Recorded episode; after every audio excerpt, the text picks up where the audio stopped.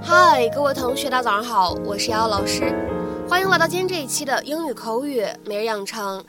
在今天这期节目当中呢，我们来学习这样一段非常简短的英文台词。首先呢，先来一起听一下。Keep an eye on it. We'll keep an eye on it. 我们会留意的。We'll keep an eye on it. We'll keep an eye on it.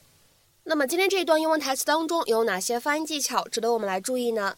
首先，我们来看一下第一处，keep an eye。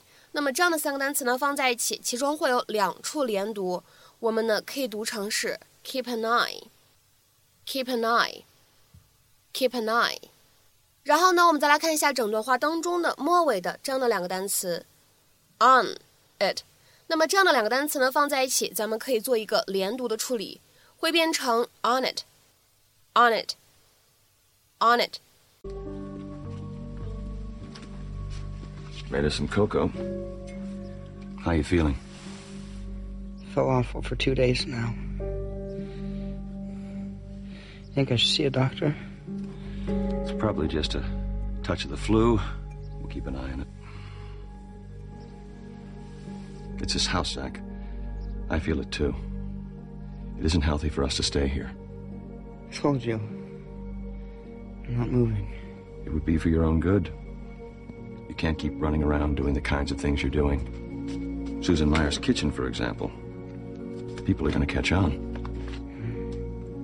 Hmm. Yes. Wouldn't it be great to just start over?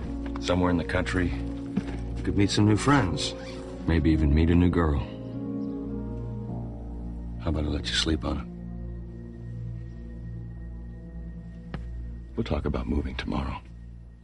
今天这一期节目当中呢，我们来学习一个非常有意思的短语，叫做 keep an eye on something or somebody。在口语当中呢，我们也经常会使用形容词性物主代词来替换 an， 所以呢，你也可以说 keep one's eye on something or somebody。下面的话呢，一起来看一下这样一个短语它的英文解释。我找了好几条不同的解释，各位同学可以都看一看。第一条，to take care of somebody or something and make sure that they are not harmed。damaged, etc. 照顾照料某个人或者某个事情，确保他们不受伤害、不被损坏。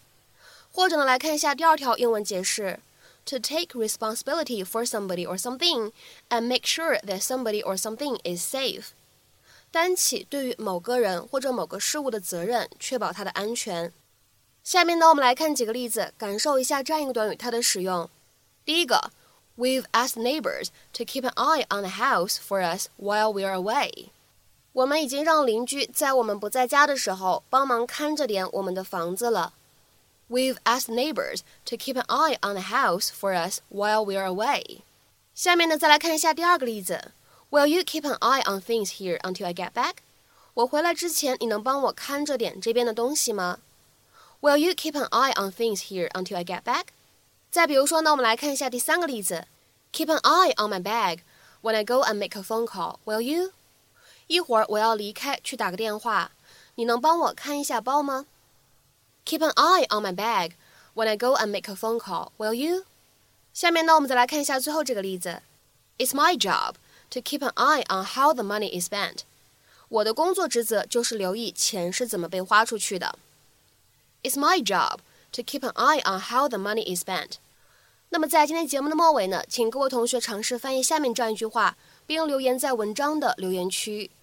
You need to keep your eye on the soup so that it doesn't bubble over. You need to keep your eye on the soup so that it doesn't bubble over. 那么这样一个句子应该如何去理解和翻译呢？期待各位同学的踊跃发言。我们今天这期的分享呢，就先到这里，拜拜。